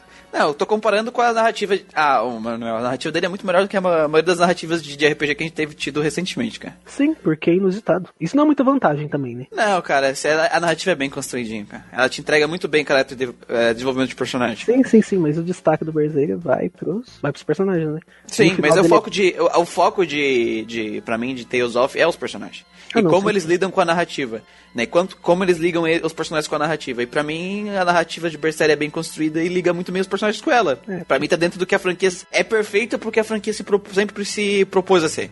Tirando o final que é brega pra Não, caralho. tirando o final que o Brega é pra caralho, que eu acho que é o único ponto fraco da narrativa pra mim. E Não, uma o final, barriguinha. o final é bom, Não. o final é bom. Não, não, o final de É brega. Berserker, cara. Sabe o que, É que eu brega. fiz? Sabe o que eu tive vontade de fazer? Na hora que eu for jogar de novo, eu vou desligar a música do som, do rádio, do, do jogo, e vou colocar Sidney Magal pra escutar. Aí vai ficar perfeito. Mais brega impossível. Pra mim, o problema é que, tipo assim, na verdade, não é que eu nem, não é que eu não gostei do final, é que eu já esperava por aquele final. Eu também esperava. Na, no momento que tu chega em 80% do jogo, tu espera aquele final ali. Então, é porque o jogo inteiro foi surpreendente do começo ao fim a narrativa, sabe? É, foi soco na tua cara o tempo inteiro. É que ela tava preparada pra tudo, né? No... É, eu Ah, acho é, que, na verdade, não é que o final seja ruim, é que o final é muito fraco perto das outras revelações que a Não, gente teve o final durante não o é jogo, ruim, cara. sabe? O final é brega. É isso, cara. É, sabe uma música da Gretchen? Então, é, é a música da Gretchen. Manuel é muito apocalíptico, cara. Olha, olha aqui, ó. Curiosidade, no site do gematsu.com aqui, que a gente tava vendo, né, as notícias, tem dois comentários que me chamaram a atenção aqui, entre 324 comentários sobre essa notícia. Você leu os 324 agora. Sim. Isso. É um comentário que fala assim, ó. Mal posso esperar para ver a garota na DLC da roupa de banho de verão. Segundo, segundo comentário interessante, eu posso ver suas calcinhas. Aí ele posta um print screen de, uma- de um frame do trailer que aparece a saia dela subindo e vendo a, cal- a calcinha dela aparecendo. Cara, como esses fãs são vermes, né? Depois eles reclamam que a indústria tá do jeito que tá, né? Mas bom. Sim. Cara, eu, eu tô ficando um pouquinho esperançoso sobre o jogo, cara. Pelo menos eu acho que a, a, a narrativa pode me entregar algo interessante aí. Pelo que tem saído nos trailers, pelo que tem mostrado dos personagens. Eu acho que eles aprenderam muito com do, do Berseria, Tales of né? Berseria. Não é a narrativa. Eu, eu não digo que. Na, meu Deus, a narrativa de Berseria é a melhor narrativa de todos os JRPGs, mas dos JRPGs modernos, fazia tempo que o jogo não me surpreendia com a narrativa dele. Ah, não, concordo. Dos modernos. É, no- é, tipo, dos modernos, falando dos modernos, assim, é um RPG que ele foi muito a mais do, muito mais forte narrativa do que os outros JRPGs que eu joguei. E eu acho que eles aprenderam muito lá em questão disso, e eu acho que eles conseguem aplicar isso aqui independente da jogabilidade, cara. Então, pelo menos nessa parte eu tô bem esperançoso agora. Porque o Berseria, cara, eu tava desanimado com Tales of. Depois de eu ter jogado o Sinfonia. Ele eu desanimei de vez, cara. Falei, puta que pariu, não quero mais saber dessa franquia, não. Negócio ruim do caralho. Eu já, eu- eu já tinha jogado The Abyss, cara. O povo fala muito bem de The Abyss. Não. The Abyss tem uma história boa? Tem. Só que o cast dele é bom? Nem tudo. Né? É mais ou demais, né? Ah, é- é- eu gosto a narrativa de eu gosto da narrativa de, de, de- eu gosto da história, se pegar ela assim. Então, E, só que ela tem um cast bem medíocre. Tem um ou outro personagem que é legal, mas nem tanto, mais ou A menos. Lizzie e Lacey Jade. É bem fraco, cara. Tá ligado? Ah, o Luke tem um desenvolvimento legal. É, mas o aquele Ash é muito melhor personagem que ele. Sim. É muito mais interessante. E, e eles não focam no Ash, cara. Ele é totalmente soterrado. O Luke tira Sim. tudo dele, até o, o foco da história. Mas aí eu já não tava lá muito bem com. Não tava muito bem com, com o Debs, porque eu, eu- é, o Debs estava no que eu esperava de Tales of. Que é dois personagens que prestam, historinha mais ou menos, um monte Uhum. de personagens estereótipo, que ele é cheio de estereótipo. Aí o Berserker fez eu me animar de novo com a franquia. E tanto que depois do Berserker eu joguei o Zestiria, e o Zestiria não me desanimou. Se eu tivesse jogado Zestiria antes, cara, ia ser difícil pra eu jogar o Berserker, ia ser difícil pra eu animar com Tales of de novo, viu? Ô, mano, eu tenho que admitir que se um jogo fez tu se animar de novo com uma franquia, o jogo é bom. Mas o jogo é bom, cara. O Berserker é ótimo, é muito bom, cara. Apesar da, do gameplay dele ser uma, a casa da mãe Joana, e do final É, eu ser, gosto de, do de ser God Mode. e do final ser Rita Cadillac, cara. Não, peraí, Tá agora, agora eu fiquei interessado. Como assim ele joga de Rita Cadillac? Cara, pega uma música de Rita Cadillac e, e começa a escutar. É o final de Tales of Berserker. É, pra mim, a melhor parte do, do final do Tales of Berseria é quando tá subindo os créditos. É a melhor parte. Sei porque. Não, não, é, de- não deve ser por esse motivo que tu tá pensando, seja lá qual motivo seja. Eu sei qual não é é. porque os dois estão abraçados pelado, não. Sim, imagina. Não é isso não, meu jovem. Vamos para a penúltima notícia da noite, que é uma das mais importantes de todas, é claro. é a mais importante. Vamos falar de Atelier Rice. Coxinhas, Atelier Coxinhas. A gente teve muitas informações interessantes. Um, a gente teve o primeiro trailer, que o primeiro frame já começa em coxas. Puta merda. A gente teve o anúncio que o jogo vai vir pra cá, então vai vir pra cá o jogo, vai mostrar mais a gameplay, mostraram mais sobre os personagens. Revelaram mais personagens ainda. Sim, a gente teve também. o- um- vai ser dia 9 de junho, hoje que a gente tá gravando. É dia 6, provavelmente quando vocês ouvirem o podcast, a live já foi pro ar. Que vai ter o gameplay do jogo, cara. Eles vão liberar o gameplay pra gente ver. O pessoal tá. Eles estão on fire com esse jogo, cara. Gente, se no, se no Tales of Arise tinha 320 comentários, no Gematsu aqui da notícia do- dos personagens, com um monte de artwork e screenshots legais, crashou a área dos comentários. O site Caraca. tá crachado aqui, ó, a área dos comentários, ó. O trailer tá crachado aqui, ó. Tá crachado. Eu não sei quantos tem, depois eu vou ver. O ateliê, ele, ele é aquele focado na ser alquimista e fazer craft. Tem um foco nisso, né? Então, eles mostraram duas, no- duas mecânicas de gameplay. Né, uma da. Que antigamente, pelo que eu vi de gameplay, né? Me corrija o pessoal que joga se eu estiver errado. Tu ia no cenário, aí tinha grama. Aí tu ia até a grama, apertava um botão, pegava um item. Tu ia até a árvore, apertava um botão, pegava o item, né? E era assim. Tu ia nos lugares, tinha os itens ali pra te pegar e deu. E aqui a ideia que eles tiveram é que, tipo assim, a Ryza vai ter equipamentos com ela, que ela usa para interagir com o mundo em volta dela. Então eles usaram um exemplo tipo assim: se tu tiver com o staff equipado e bater na, numa árvore que tem uma fruta, tu vai pegar a fruta. Se tu bater com com machado, tu vai pegar a madeira daquela árvore. Se tu bater com uma foice, tu vai pegar a casca da árvore. Então eles quiseram fazer um sistema de crafting que tu vai interagir com o mundo de formas diferentes dependendo da maneira que tu interaja. Né? Pra quem gosta de crafting, eu acho que é uma ideia interessante. E tá muito bonito, hein, cara? Tá, bonito. tá lindão. Tá mais bonito que Pokémon. Com certeza. Não, o jogo tá lindo, tá deslumbrante. Cara. E fazendo o, o, o- o sistema, né? Criando os itens, você vai ganhar pontos e com esses pontos você vai poder invocar, tipo, um, uma- um portal ou tu pode criar áreas de... Uma área nova, tipo, uma dungeon. Dungeons. É. Isso. E as dungeons são muito bonitas e elas fogem desse clima tropical que é ali a região delas. São lugares totalmente diferentes pra te explorar. Então vai ter múltiplos lugares diferentes pra explorar no jogo também. E pelo que eu vi no trailer, cara, o sistema de combate por turno que eles mostraram, vai ter um negócio de interrupção que eles, ah, que eles criaram lá ali no Lulu, que é o último. Que é dos, tu usar itens, um item especial que tá equipado no personagem no turno do oponente pra interagir com o turno dele. É, deu pra ver que tinha alguma coisa assim no trailer delas usando os itens. Pelo que deu pra perceber, não tenho certeza porque eles não confirmaram, né? Mas pelo trailer o que deu pra perceber do rápido, os flashes de combate. Então eu acho que eu acho que o ateliê ele tá tentando se esforçar pra ter uma jogabilidade de craft mais interessante, também mais fácil para alguns jogadores iniciantes ali a parte de criar itens, porque pelo que eu percebi pelo trailer também, que mostrou bem pouquinho, ele tá bem diferente dos últimos que eu tenho visto. E também tá querendo pegar esse sistema de combate e dar uma, uns passos a mais nesse sistema de combate por turno, pelo pouco que a gente tem. Temos que ver aí no dia 9. Mas, sendo bem sincero, tirando o character design que tinha me atraído bastante, cara, o- as notícias que têm saído têm mostrado que realmente eles estão tentando criar um jogo bom, não vai ser só um jogo só com coxas. E a voz dos personagens, os personagens estão bem carismáticos, eu acho que vai ser interessante, sim, o, o jogo, cara. É Instaboy, cara. É compra automática, cara. Saiu, eu comprei. Saiu, tá 60 dólares, eu comprei. Foda-se. Carregou, carregou os comentários. 60 comentários só aqui, ó. Ah. Fiquei triste. Mas todos os comentários falam só sobre uma coisa. É. Poxa. Pois é. É, sobre ela também, o- a dubladora dela é, trabalhou no World Trigger, né, que é um anime que teve aí, ela faz um personagem de suporte. Conheço não. E tem mais uns três ou quatro Como é que é o animes nome da aqui. dubladora dela? Sabe me dizer? É Yuri Noguchi. Muito bonita, por sinal. e o nome desses personagens que apresentaram é muito bizarro, né? Não, mas Verdade. é. Eu achei muito bizarro esses nomes, né? Impel. Ela dubla Idolmaster também. Idolmaster. Cinderella Girls, Uh, Reese the Spice, ela dubla a protagonista. esse tipo de, de, de coisa. Esse tipo de coisa. Ela é jovenzinha ainda, recém 26 anos, tem muito tempo pra trabalhar ainda essa menina. E ela Cara- começou bem, cara. O nome, cara, a pronúncia em japonês do nome dela é Liza, né? Aham. Engraçado isso. Japonês, japoneses. Eles falam, eles falam o R puxando pro L, Liza, né? Eles É, gostam de tentáculos, cara. Até a O- pronúncia deles é, é bizarra. O, o, o, o foda é que, eu, que o pessoal acha que a gente tá brincando, mas a gente tá com um podcast já marcado pro, Sim. pra ter. É sério. A gente vai jogar isso aí. E, porque assim, cara, é, vai ser foda se o jogo for bom, cara. Vai. Que a Se não tá for bom, vai ser uma merda. Se esse jogo. Não, a gente vai gostar porque vai ter as coisas de um jeito ou de outro. Mas, cara, assim, ó.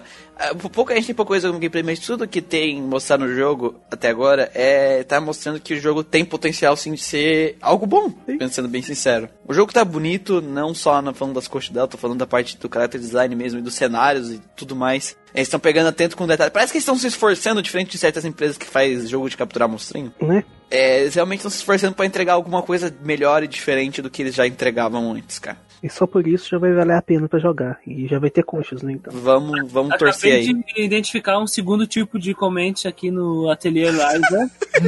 e aqui são as pessoas, são as meninas que adoraram os meninos bonitos. Olha só, que bom, cara. Legal. Muito bom. Gostei. Porque, porque os caras são bonitos mesmo. Tem uns caras aí que são rasbando, tem uns caras aí bonitos aí. Tem o Fortão e o Xotazinho, né? Tem os dois. E tem o Ed Boy. E tem o Ed Boy também. Tem, tem um alquimista ali que usa uma gravata borboleta, uma Isso. máscara. Tem o. Cara, tem é um- pra todos os gostos, cara. É um jogo democrático. Tem tiozão também. É, cara, tá pra todo mundo esse jogo aí.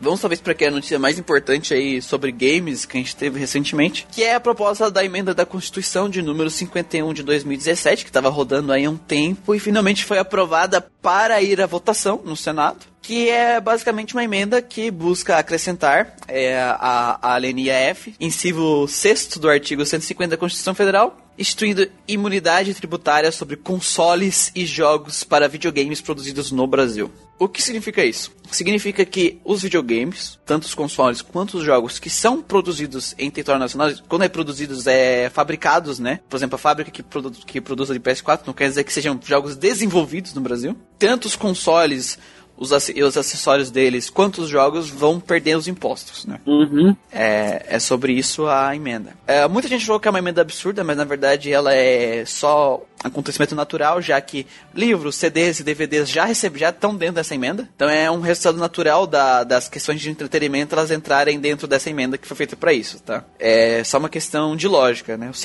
CDs, DVDs, no caso de filmes e livros já estão já são isentos. Então é só o caminho natural, né? Os jogos entrarem para essa lista uma hora ou outra. Quanto que é o imposto hoje de jogos no Brasil? É, tanto consoles quanto os jogos hoje tem 72% de imposto aplicado sobre eles. E uma vez que essa emenda for aprovada, é, a queda de preço pode cair até mais de 3 até mais três vezes o valor dos preços dos jogos e consoles. Caralho.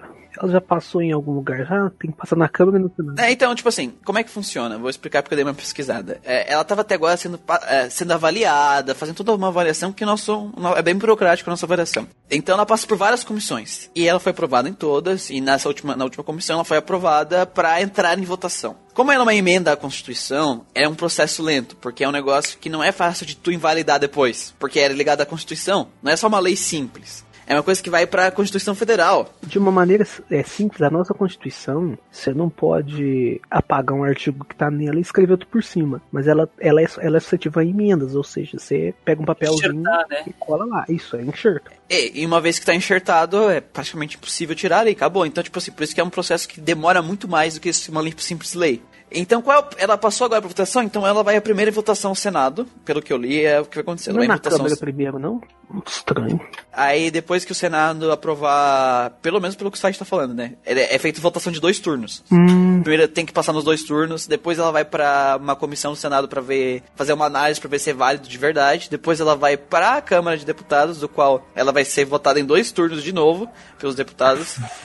E aí depois ela passa para uma outra comissão para avaliar tudo está tudo certinho. E aí ela vai pro presidente para ver se ele vai assinar ou usar o poder de veto, né? É muita burocracia, cara. É porque é, é, se fosse uma lei não seria tanto, mas como é uma emenda constitucional, ela realmente é assim mesmo. Né? Afinal, como a gente falou, é um negócio que uma vez que entra já era. Já, já era, basicamente. A menos que aconteça um golpe de Estado e queime a nossa Constituição. Mas é. na conjuntura eu acho difícil de acontecer.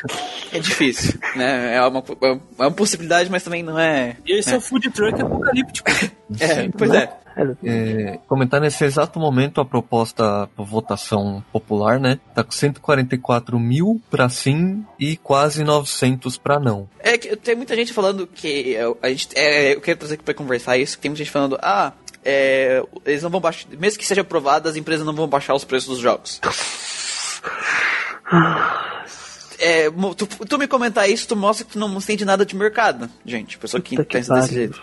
Porque as empresas de jogos no Brasil, elas não conseguem vender jogo aqui no Brasil. Porque o preço é muito alto, as pessoas não têm dinheiro para comprar. Exatamente. É, as, os lugares. Por que as pessoas aqui usam tanto PC? Porque a Steam não tinha imposto. A Steam, o tipo de negócio que a Steam tem, ela não tinha uma legislação brasileira que botava imposto nela. Tanto que se for ver as notas fiscais que tu tinha da Steam antiga, pode ver, tá zerado o imposto. Por isso que os jogos da Steam são tão mais baratos, né? Os jogos lançamentos.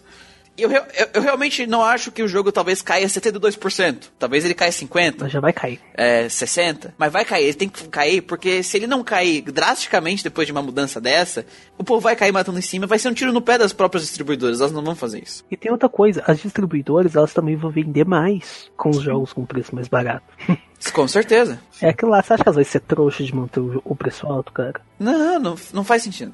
É, um jogo, se você vai em uma loja comum, no shopping, por exemplo, um jogo normal, você acha em qualquer lugar, é 250, 200 reais. Aqui em São Paulo tem lugar que eles vendem sem nota fiscal. E sem a nota fiscal, obviamente, ele não paga imposto. E eles vendem lançamento a 150, 160. Então isso já mostra essa diferença de valor que dá. É contrabando, né?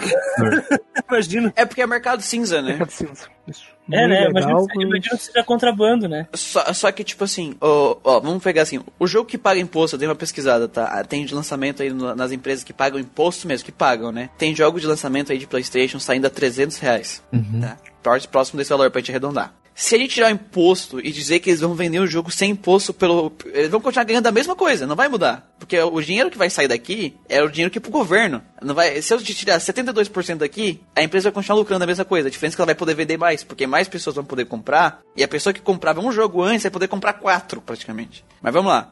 Um jogo de 300 reais vai custar 84. Pensou a diferença que dá? Cara, 84 é um, é um, é um bom preço, um ótimo preço, né? Mas vamos dizer assim, que eles não vão fazer 100%. Eles vão vender, vamos dizer que eles vão vender jogos entre 120 e 150, tá? Uhum. já é muito- uma mudança muito diferente de hoje. Só que tem um detalhe que as pessoas estão esquecendo. Tá todo mundo conversando, essa emenda, ela não vale só pros jogos. Ela vale pros consoles. E aí que tá. Por qual é a estratégia mundial da Sony quando ela lança o console dela? Qualquer console, na verdade. É lançar o preço mais barato que ela puder pra poder vender e ter base instalada. Exatamente. Então, por mais que o jogo não vai sair perder 72%, o console vai. Console vai. Porque eles precisam vender a base instalada. Então, o console vai cair 72%. Porque eles fazem isso no mundo inteiro. Eles botam o menor preço possível mais o imposto. Então, hoje, um PlayStation 4 de 1 terra nas Casas Bahia, vou botar aqui, Casa Um terra. do Povo, 1 terabyte, tá custando 2 mil reais, tá? Com imposto. Sim. Se cair o imposto, ele vai ter, vai ficar com o valor de 28% do tal valor dele, né? Que é 72% do imposto. Então ele vai custar 4, 560 reais. Vamos arredondar pra mil, tá ligado? Arredondando pra mil já tá legal, entendeu? Arredondar pra mil tá ótimo. A Sony não vai arredondar pra mim, ela vai, deixar, ela vai querer que venda esse valor. Porque a esse valor, qualquer pessoa no Brasil consegue comprar um. Até eu compro um, né? Qualquer pessoa consegue comprar um console. Porque nunca, na verdade, vamos ser sinceros, pagar o jogo, a pessoa às vezes parcela o jogo, é só, é, são 300 reais, e joga às vezes por mês o jogo. Só que o console, querendo ou não, 2 mil reais é muito dinheiro Brasil. Não é dinheiro. Se o console baixar 72%, os controles baixar 72%, porque os controles também têm 72% de imposto.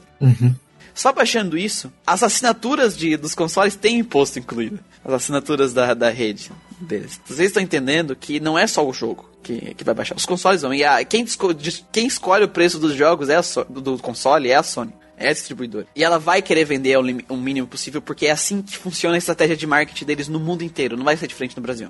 É diferente no Brasil hoje por causa do imposto que a gente tem, das políticas que a gente tem no Brasil sobre videogames. Por isso que o console é tão caro. Assim, e se a gente parar pra pensar, pro, até pra economia, pro governo, pra economia em si, isso é benéfico, porque vai gerar mais emprego, cara. Vir empresas pra cá.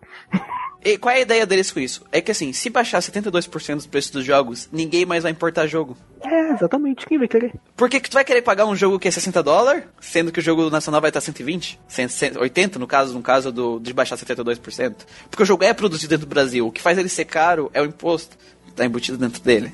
Até a, a Nintendo mesmo, ela saiu daqui por causa de imposto. Ela pode voltar pra cá. É, provavelmente, se essa lei for aprovada, a Nintendo porque volta ela sabe que ela Brasil. tem base instalada aqui. Você acha que ela não sabe? Ela sabe que ela sabe. Ela sabe E ela a- a- até jogo de nicho, jogo indie brasileiro vai ficar mais em alta, porque assim, a pessoa vai ter dinheiro pra poder comprar mais jogos. Porque a pessoa hoje que tem dinheiro pra comprar jogo, às vezes ela pode comprar um, dois jogos, porque vai sair 600 reais. E dois jogos, 600 reais nessa nova emenda. E as empresas vão tá, as empresas, as lojas, vão estar ganhando o mesmo valor que elas ganhavam antes em cima dos jogos. Tá entendendo? Só que elas vão vender mais. Antes que elas lucravam em cima só de dois jogos, que vai ser, sei lá, vamos dizer que desses 80 reais aqui, que não é imposto, ela lucra metade. Hoje ela vai lucrar sete vezes mais, porque ela vai vender sete jogos em vez de um. Ou em vez de dois. Tá entendendo? Todo mundo sai ganhando, né? Nessa. Tanto que todas as vezes que essa. Que essa pelos vídeos que eu vi da- das reuniões que teve sobre essa. Essa emenda era lido, era aberto pra alguém dar alguma opinião e ninguém falava nada. O negócio era aprovado sem ninguém falar nada. Vai falar o quê, cara? Porque olha só, olha só, vai ser bom pro consumidor, pra gente, que consome jogos, consome consoles, vai ser bom pra empresa que tá fazendo, tá produzindo jogo, tá produzindo console, vai ser bom pra loja que vende.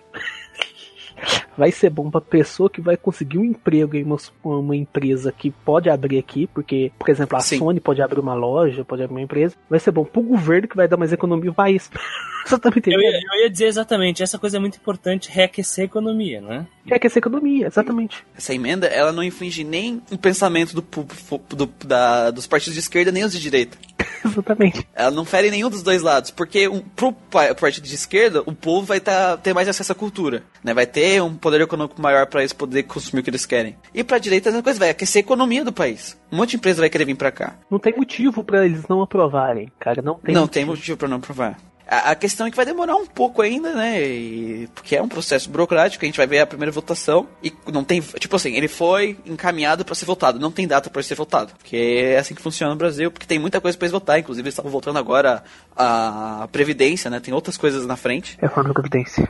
Ah, dependendo do quanto vai ser a primeira. Se, se a primeira votação do, do, do Senado for quase unânime, cara, pode, pode garantir que vai ser só questão de tempo. Porque não teve nenhum. ninguém contra de, de verdade até agora contra essa, essa emenda. Mas, ô Muriel, pode, pode apostar. Essa emenda vai passar antes do, do lançamento completo do, do Final Fantasy VII Remake. Ano que vem. Ah, não, com certeza. Ah, o Final Fantasy completo. Inclusive, eu tava pesquisando, né? Não sei se vocês lembram, em 2011 teve um dia que a- as lojas, a, a Ninte- a Nintendo, não sei se a Nintendo tava, mas a Sony e a Microsoft eu sei que estavam. Eles, tiraram, eles venderam os jogos sem imposto, por um dia. Não sei se vocês lembram disso, aconteceu em 2011. Não lembro, cara. E os lançamentos de PlayStation 13, Xbox, passa, abaixaram de 100 reais, cara. É. Então, é uma realidade. Se for aprovado, vai baixar o preço de console drasticamente, porque é isso que as empresas de console querem, que você compre o console, porque senão elas não conseguem vender os jogos, elas não conseguem ter lucro, e elas vão forçar sim baixar o preço dos jogos, porque elas precisam vender os jogos. Porque não adianta manter o preço porque elas não, não- as pessoas, além das pessoas vão se revoltar, porque o governo fez a parte deles agora as empresas não, e elas não vão fazer isso, é burrice. É burrice. Porque a moral do governo é incentivar a indústria do país, desincentivar a pirataria e incentivar as pessoas para comprarem produto nacional e não internacional. Porque hoje tá valendo mais a pena tu pegar, pagar no mercado cinza um produto de 60 dólares do que o produto produzido no Brasil. Porque, por exemplo, a pirataria, cara, o que, o que mata a pirataria não é você proibir, é você dar mais acesso, um acesso melhor e um preço melhor ao produto original. Por exemplo, Netflix, é, Steam também, cara. Por exemplo, eu não baixo mais jogo pirata, não é pelo trabalho de ter o jogo pirata, é porque a Steam é mais prática. Bem mais prático. Ela é bem mais prática. Ela já baixa o jogo, eu não tenho que instalar nada, não tenho que instalar patch nenhum, não tenho que desativar o antivírus para ativar o patch. Não, os saves ele já faz backup automático. Faz save na nuvem também pra ti, se Então, precisar. É, é muito, é muito prático a Steam. É muito cômodo. É assim que se acaba com. Por isso que a Nintendo é uma filha da puta, que ela ela não pensa como não pensa direito. E se ela pegasse esses jogos de NES, SNES, só fosse só NES e SNES, colocasse pra vender no Switch a um dólar, dois dólares, cara, o preço. Ia vender pra porra. Olha, tem jogo aí que ia bater mais de um milhão de um, em vendendo um, de um, em um dólar, cara. Tranquilo. E se ela fosse mais cabeça aberta, isso nunca vai acontecer. Claro que não. E ela lançasse alguns jogos de NES e SNES pra mobile, ia vender muito. Mas então aí, vou deixar aí o link pra vocês na, na- no, no post, caso vocês que- não tenham votado ainda, pra votar a favor, né? Ou contra, vocês que sabem a opinião de vocês. Mas tá aí pra vocês votarem, escolherem o lado de vocês. Por enquanto, o lado de sim tá ganhando de forma até vergonhosa do, do outro lado, não tem nem comparação. Tá 800 contra mais de 150 mil, quase 150 mil. Então vamos torcer aí pra ver o que, que vai dar os próximos capítulos dessa novela aí do, do imposto. Então, gente, eu acho que isso encerra todas as notícias e feedbacks. É, talvez eu divida esse podcast em dois, de novo. Que a gente fala pra caralho. É. Um pouco extenso, né? Ficou um pouco extensa, eu só me fodo nessa vida, mas fazer o quê? então, pra terminar, né? Não se esqueça, no caso você curte o podcast, assine o feed do nosso podcast, que você pode encontrar ele lá no, no grindcast.podbean.com. Você pode achar todos os podcasts por lá. Você pode seguir a nossa página no Facebook GeekQuest, caso você goste de RPG. O nosso perfil lá no Alvorista Grindcast. E os nossos perfis também no Instagram e Twitter, que também é Grindcast. Não esquece de curtir a nossa página parceria lá do de RPG XP que voa, mandar os seus feedbacks, mandando pro e-mail, contato geekquest.gmail.com ou comentando nas publicações, né, em qualquer rede social, ou marcando qualquer uma das nossas redes sociais e dando seu feedback, a gente já, já pega ele aqui pra falar no, no, no Questlog. E se você gosta muito de RPG e quer ajudar a gente a espalhar a palavra do RPG e fazer Let's Make RPGs Great Again,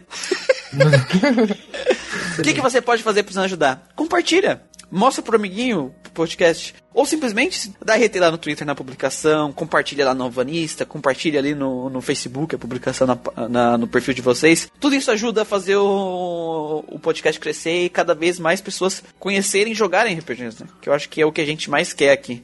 o Com pessoal volte a jogar RPG. Exatamente. Hum, Contanto que estejam falando de RPG eletrônico, melhor, né? Essa é a É, nossa claro. objetivo aí.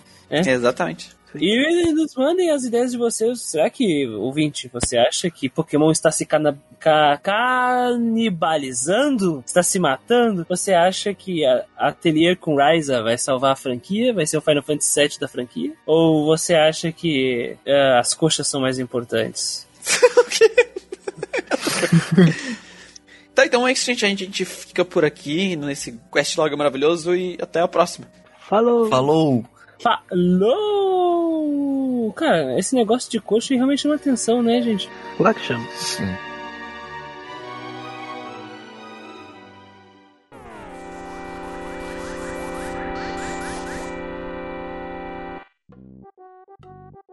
Puta que pariu, meu gato pôs um ovo, mas gato não põe ovo, puta que pariu de novo. Eu sou vampiro doidão, eu sou vampiro doidão.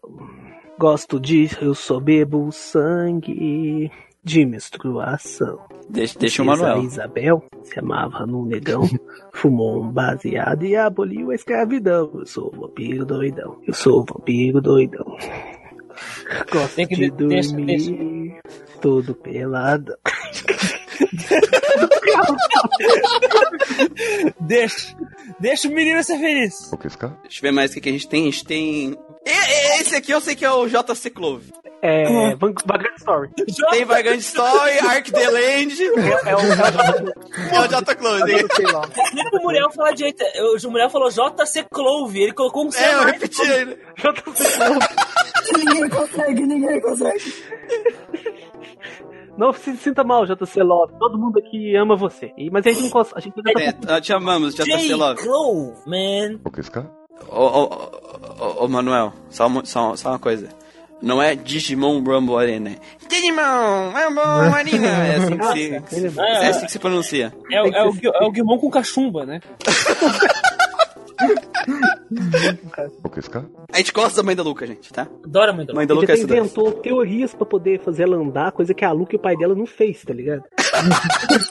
Agora no, fundo tá mais to- quando que é isso. agora no fundo tá tocando o tema do X-Men. Tan, tan, tan, tan.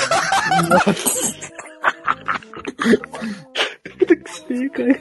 O que eu quero dizer é que em, em suas devidas proporções é válido reclamar por causa da mudança. Sim, Se ela sim. for uma, uma transição válida, ok. Mas Sim. for uma transição gratuita e mal implementada, pelo amor de Deus. né? Cara, eu acho, eu, eu sou um pouco mais conservador. Eu acho que vale por causa que da hiper. Me embasbaquei todo. Pode continuar aí. Fala, Lucas, faz, a- faz a tua. Faz a tua. Faz a tua Provavelmente era incisão. mentira que eu ia falar. No final vai ser tipo cena pós-crédito, tá ligado?